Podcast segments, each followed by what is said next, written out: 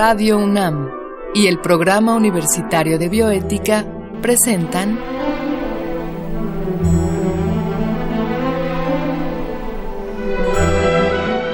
El Árbol de las Ideas.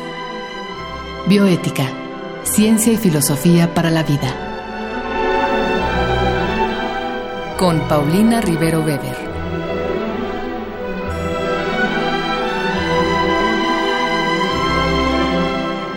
Un saludo a todos los radioescuchas. Yo soy Paulina Rivero Weber, directora del Programa Universitario de Bioética, y en esta ocasión estamos al aire para hablar de ética de la no violencia.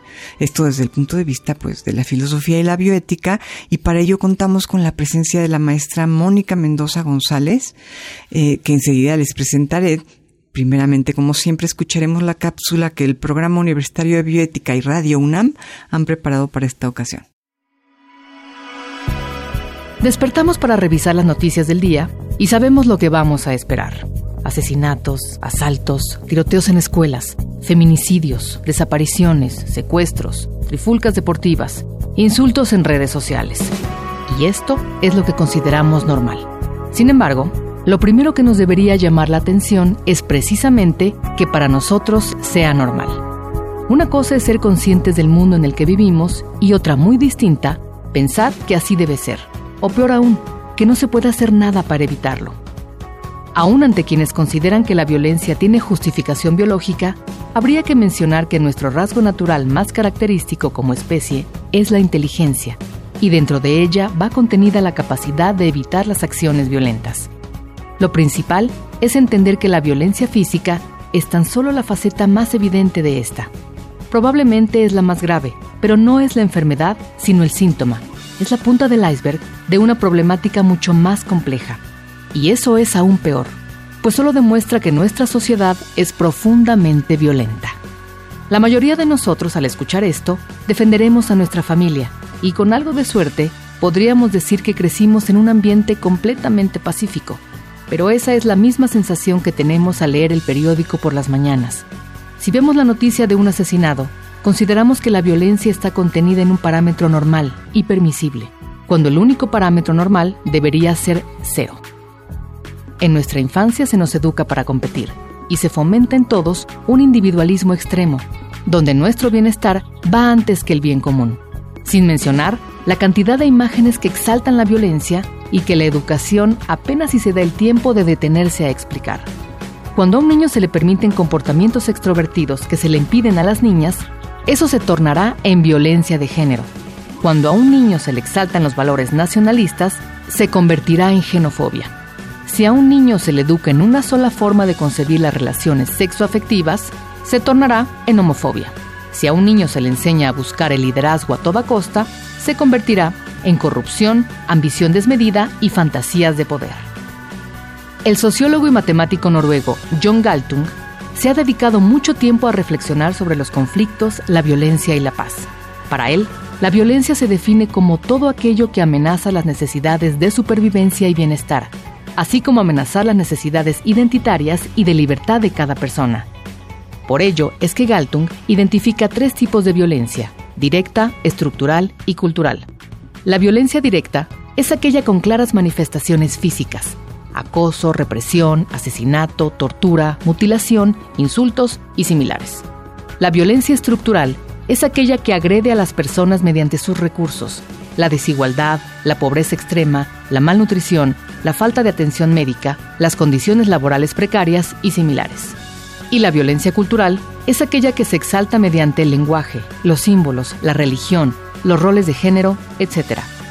Estas tres caras de la violencia funcionan en un constante triángulo de la violencia donde cada aspecto se apoya en otro y a la vez lo fortalece.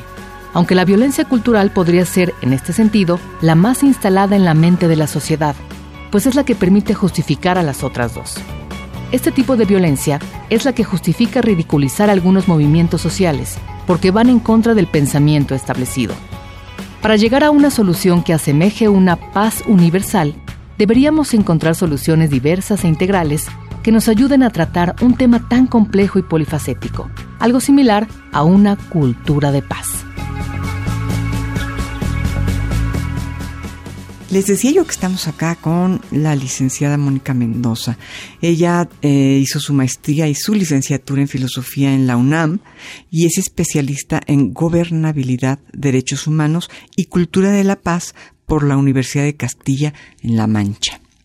Asimismo es profesora de filosofía del CCH Oriente, así como en la Facultad de Filosofía y Letras de la UNAM, y hoy se encuentra aquí para hablarnos de la ética de la no violencia. Mónica, bueno, primero que nada, gracias por haber aceptado la invitación. No, muchísimas gracias, doctora. Un placer estar aquí con todos ustedes. Qué gusto, qué gusto. A ver, Mónica, ¿por qué no nos platicas primero cómo definirías tú la ética de la no violencia? Porque, pues, podría haber distintas eh, acepciones y distintas formas de entenderla, ¿no? Sí, la ética de la no violencia la entiendo fundamentalmente como un modo de vida que implican ciertos principios que rigen no solo la vida cotidiana, sino la vida social.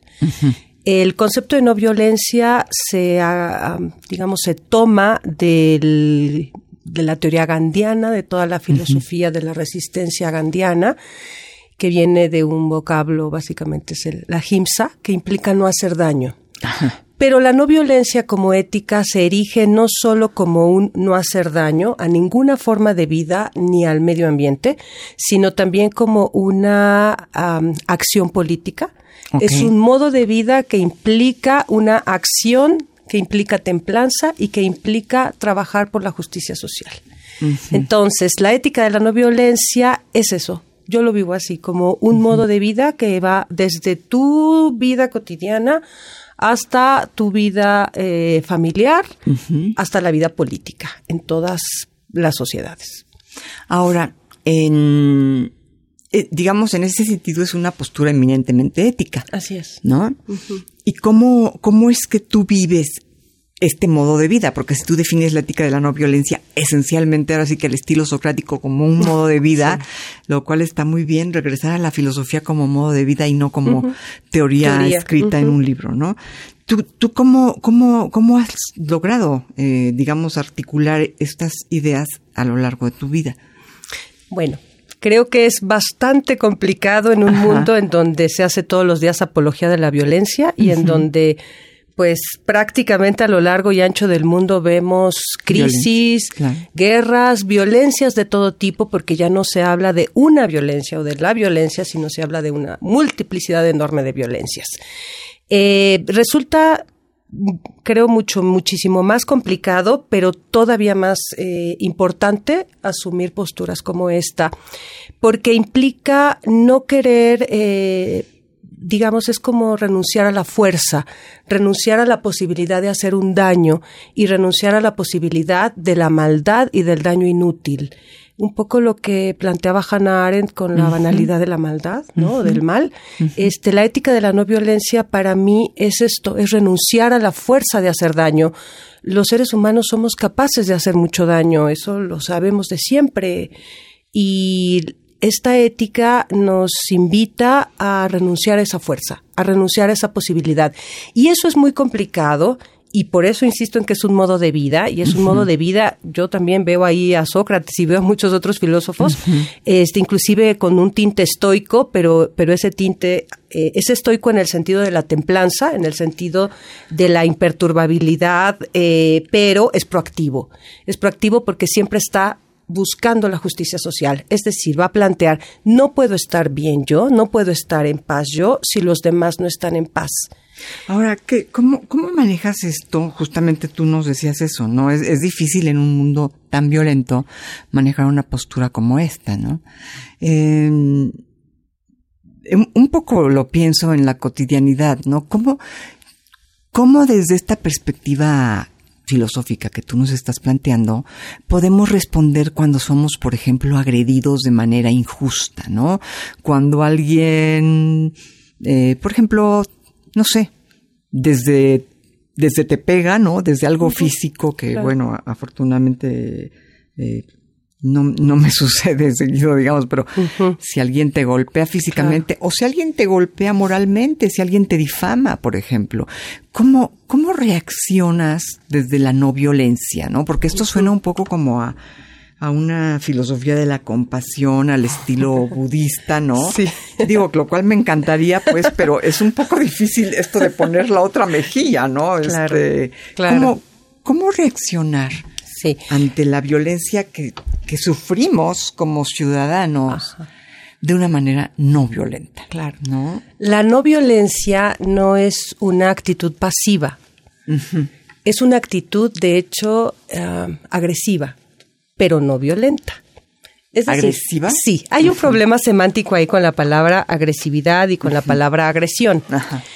Eh, este enfoque lo que plantea es que todo aquello que limite derechos humanos, todo aquello que limite la justicia, todo aquello que impida el desarrollo de las personas, la dignidad, pues tiene que ser combatido. Pero tiene que ser combatido sin violencia en el sentido de destrucción del otro. Tiene que ser combatido con mucha, eh, con una actitud ah, hasta agresiva. Es que, repito, hay un problema ahí semántico. Digamos, me imagino que te refieres a una actitud, eh, valga la redundancia, sumamente activa. Sí, de impulso vital. Ajá, de impulso vital. Si alguien está golpeándome, insultándome, maltratándome, a lo que debo de renunciar es a, eh, a tener acciones que destruyan al otro. Pero sí tengo que tener una actitud que, eh, digamos, preserve mi vida, que preserve la vida de los demás de manera agresiva como impulso vital. Una actitud La de contención de la violencia de del otro, contención de la violencia del otro, pero sin destruir. La no violencia no busca la destrucción, busca la preservación, la justicia y en la medida de lo posible la armonía. Por eso se vuelve una postura ética tan fuerte, porque generalmente el que violenta quiere una reacción violenta del- del vic- de la víctima. Cuando la víctima no responde con violencia, esa actitud casi estoica, se vuelve muchísimo más agresiva para el victimario. Entonces, no se trata de, la no violencia no es una actitud pasiva, no es un poner la otra mejilla. No es un ignorar al otro. Exacto, es un, es una manera de decirle al otro, te reconozco como persona y quiero mostrar con mi actitud no violenta que lo que tú estás haciendo es un acto inadecuado, es un acto que menoscaba los derechos, que limita el desarrollo, etcétera, etcétera. Entonces, no es una, no es un modo de vida del débil. Al contrario, es un modo de vida del, del fuerte, pero del fuerte eh, que es capaz de crear alternativas, que es capaz de crear un diálogo y que es capaz de mirar al otro como un otro que está haciendo um, acciones, pues sí, digamos, que dañan. Entonces, es difícil, es difícil de comprender porque mm, en ese sentido, la lucha por los derechos y la lucha por la justicia es una lucha agresiva. Pero el límite es que no daño, no, no busca la destrucción, Claro. no busca la muerte, busca la construcción. Ese es, No busca dañar al otro. no busca dañar al otro. Busca la conciencia y el reconocimiento del daño. Y ese reconocimiento del daño no se hace desde un punto débil, se hace desde el punto, desde el centro de dignidad. Y el centro de dignidad es no colocarme por encima, pero tampoco me coloco por debajo. Me coloco a la misma altura del otro en el sentido de tú y yo somos iguales y lo que buscamos es una conciencia. Eh, es complicado porque la gente relaciona paz con pasividad, como un estado de inactividad, como un estado, y de hecho escuchamos mucho en la cotidianidad, pues yo no me meto, este, yo respeto a los demás, no me meto con ellos o con ellas, este, pero que no me hagan daño. La no violencia, la ética de la no violencia nos demanda actuar. Y ese actuar muchas veces puede ser interpretado por el otro como un acto agresivo. El elemento fundamental es ese precisamente, que lo que busca es construir sin destruir. Y diciéndole al otro, eres un igual a mí y te respeto como un igual a mí, pero tu acción que estás eh, ejerciendo en contra de X o Y eh, personas es un acto indebido, es Ahora, un acto incorrecto. Ahora, Mónica, todo esto suena muy bonito, pero pues a la hora en que la violencia es mayor, ¿cómo puede ser una respuesta no violenta? ¿Me entiendes? Este, Somos seres de pasiones y la, la no violencia se ha insertado en lo que se llama la educación para la paz y los derechos humanos. La no violencia ya aparece como un estilo de vida y como una demanda hacia los estados que han firmado tratados internacionales de derechos humanos como un imperativo para trabajar en las escuelas y para trabajar en los centros laborales y vaya que los que las en las políticas públicas ha entrado. ¿Y por qué ha entrado? Porque precisamente lo que busca es eh, deconstruir, es desaprender la violencia. La violencia entendida como un aprendizaje cultural de manera natural somos agresivos porque hay, eh, digamos, pulsiones o instintos que nos hacen protegernos de los daños externos, pero la violencia se entiende ya en este sentido como una hipertrofia de la cultura. La violencia es una construcción cultural y eso es lo que tenemos que desaprender. Entre algunos eh, de los teóricos y de los este, pensadores que empezaron a construir toda esta propuesta, fue a partir de la Segunda Guerra Mundial, María Montessori, entre algunos de ellos, y lo que plantean es que hemos aprendido pedagogías de la guerra y pedagogías de la violencia. Es decir, tenemos el arte de la guerra y tenemos este, manuales de guerra, cómo ganar este, una discusión, cómo vencer al adversario. Es decir, hay mucha pedagogía de, dirigida a saber cómo vencer al otro.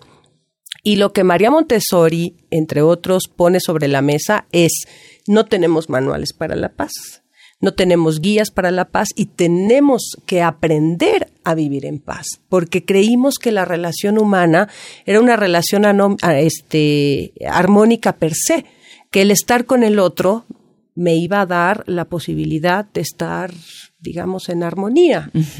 Y lo que nos dimos cuenta es que esto no es cierto.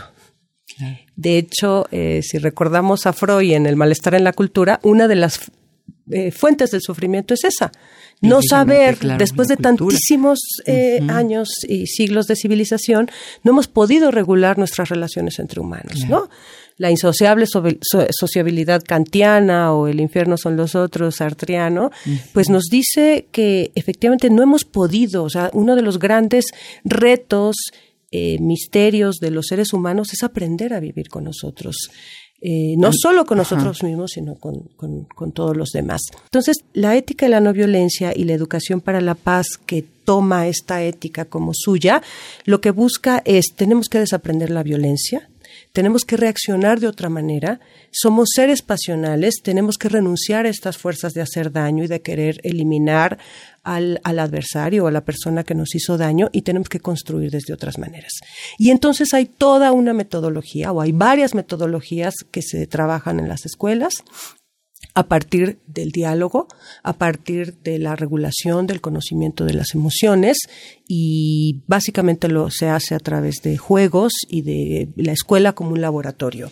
De ¿Y, hecho, ¿y esto se lleva a las escuelas? Se, eh, ¿Se ha logrado llevar a las escuelas, digamos, en general o solo ciertas escuelas se, han visto favorecidas? El trabajo es muy arduo porque como es precisamente una de las premisas la deconstrucción de la violencia, tenemos que empezar a encontrar, eh, tenemos que encontrar nuevas formas y en ese sentido las escuelas y la estructura está hecha de forma violenta. Esa es una de las cosas que es que pone la ética de la no violencia. las escuelas están construidas de manera ah, violenta? Las escuelas y todas las instituciones, y yo diría que en general el mundo en el que vivimos, y eso es, esto es una aportación de Galtung eh, al respecto de la violencia estructural. Todo está hecho para competir. Claro. Nuestras reglas sociales, académicas, políticas, está hecho para la competición. Entonces, cuando yo eh, pienso en un adolescente, en un joven, ingresa a la escuela o ingresa al mercado de trabajo, lo que se da bien cuenta, vaya, desde niñas y niños, se dan cuenta que las reglas son competir. Y ganar. Y ganar. Exacto. Yo gano y tú pierdes. Entonces, todo está hecho para eso, todo está hecho para competir. Lo que hace esta ética es decir, no compitamos. Por eso se vuelve todavía más complicada, porque es visibilizar las violencias estructurales. Pienso en el caso de la violencia contra las mujeres, por ejemplo, ¿no? O la opresión contra las mujeres. Todo está hecho para que las mujeres, el, famoso techo de cristal, y para que las mujeres no, puedan acceder a los mismos sueldos, a las mismas oportunidades, eh, a los mismos trabajos, con el mismo sueldo, etcétera. Y entonces eso es violencia estructural. Es decir, es la violencia que está, eh, digamos, tejida y que nosotros mismos reproducimos. Entonces, digamos, esa sería la violencia estructural que tú nos estabas explicando, la violencia con la que nacemos y a la que enfrentamos. Pero a ver, Mónica, ¿qué pasa cuando la violencia, como desgraciadamente sucede en nuestro país, se da dentro de ese marco estructuralmente violento a niveles pues de una violencia como la del narco, como la de la eh, crimen organizado. Esto es eh, ¿cómo podemos aplicar ahí estas ideas? No, es donde se me hace más difícil, ¿no? Claro, sin duda es un reto enorme. Eh, la violencia estructural es la violencia que está inserta en todas nuestras instituciones. Llámese la iglesia, el Estado, la escuela, la familia, y está allí de manera casi invisible. Afortunadamente vamos caminando hacia visibilizar. Exacto pero en general en muchos este, en muchas comunidades en muchos espacios todavía está como invisible. Entonces son esas estructuras que están allí hechas para la competición para la opresión para la inequitativa distribución de la riqueza para el hambre etcétera etcétera. Pero esa violencia estructural se legitima a partir de la violencia cultural entendida esta como el conjunto de símbolos, de creencias, de disposiciones. Entonces, si yo en la violencia estructural encuentro que hay una inequidad entre hombres y mujeres o entre adultos y, niñas y niños, está legitimada culturalmente por el hecho de pensar que las mujeres no tienen las capacidades para acceder a esos puestos o que los niños no saben lo que dicen, ¿no? No saben lo que dicen porque todavía son pequeños. Entonces, esta, esta estructura está legitimada en nuestra, el, todo el conjunto de tradiciones, de símbolos, de cultura y solamente se muestra la violencia, lo que llama también Galtung la violencia directa. Es decir, cuando nosotros vemos, por ejemplo, a una pareja pelear por falta de dinero, lo que estamos escuchando o lo que estamos viendo pueden ser los insultos, los gritos, los empujones, los golpes, pero en el fondo hay violencia cultural y hay violencia estructural. Económica, claro. Ajá.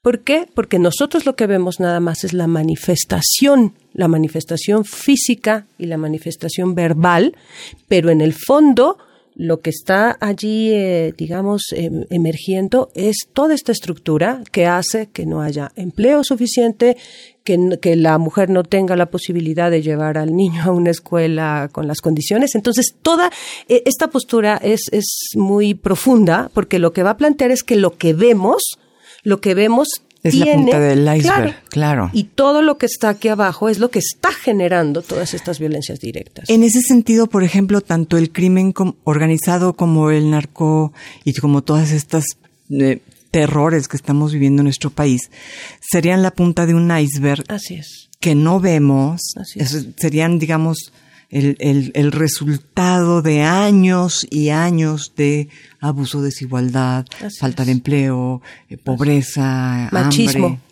Machismo, claro. La, la, apología del hombre fuerte, adinerado, que tiene este posibilidad de armas, que tiene acceso a muchísima, muchísimo poder y muchísimo dinero, está el machismo ahí como un aspecto cultural legitima toda esta violencia, pero ese machismo descansa en la violencia estructural, en la inequidad, en la no igualdad sustantiva entre mujeres y hombres, por ejemplo. Ahora, para que ustedes realmente eh, lograran un cambio, digo, al decir ustedes me refiero pues al hecho de que tú te estás dedicando ahora de cerca a, me, me, comentabas, pues el auditorio no lo sabe, pero se lo decimos, pues a tratar de hacer escuelas que eh, pues permitan a los niños aprender este tipo de cosas.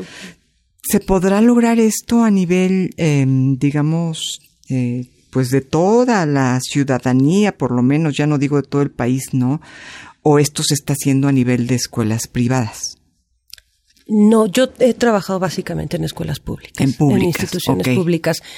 Yo creo que pasa mucho por la voluntad política Es un enorme reto. Siempre he pensado que trabajar la ética de la no violencia y la educación para la paz es un trabajo cuesta arriba y que requiere muchísima tolerancia a la frustración porque pues somos seres, seres de pasiones y además estamos construidos en esta estructura en donde hay que competir. Entonces, si yo quiero acceder a un trabajo medianamente este, decente, pues tengo que competir y ahora con muchísima más gente. Creo que se requiere muchísima voluntad, mucha sensibilidad, pero también lo que comentaba en un principio, renunciar a la fuerza. Renunciar a la fuerza, bajarle, bajarle al, al, nivel del ego, que también es una de las, este, de los estímulos que tenemos todos los días, ¿no? Este culto al individuo, este culto a la personalidad va en detrimento de una construcción colectiva, de una construcción comunitaria. Entonces creo que requiere muchísima, muchísima sensibilidad. Eh, a lo largo del trabajo que he hecho en campo, me he dado cuenta que tiene unas bondades enormes porque hace que la gente se, se, se sienta menos culpable de las violencias que ha ejercido. Por ejemplo, trabajar con, con hombres que han generado violencia o con madres maltratadoras, por ejemplo, o con novios o novias que han generado violencia en sus relaciones, cuando se trabaja con ellos, mm, no a nivel personal, sino a nivel de una pedagogía, de un trabajo educativo, lo que se dan cuenta es que eh, se miran en un momento como víctimas, es decir, somos todos víctimas de toda esta estructura que ha eh, posibilitado que estemos todo el tiempo queriendo competir y que estemos todo el tiempo queriendo ser los primeros. Entonces allí hay que restarle. Claro. Qué maravilloso, pues sí, como un medio de contraste que te hace consciente de repente de la estructura en la que te mueves. Pues Mónica, creo que esto ha sido un primer acercamiento a esta perspectiva laica de la no violencia, ¿no?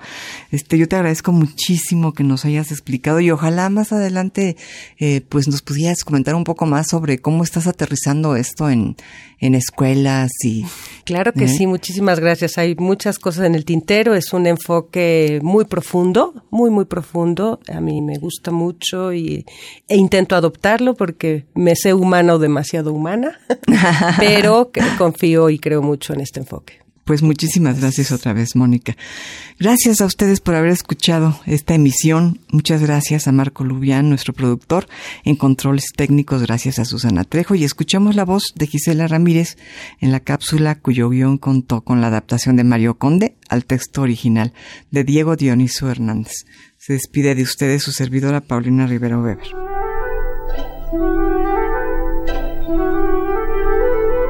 Radio UNAM y el Programa Universitario de Bioética presentaron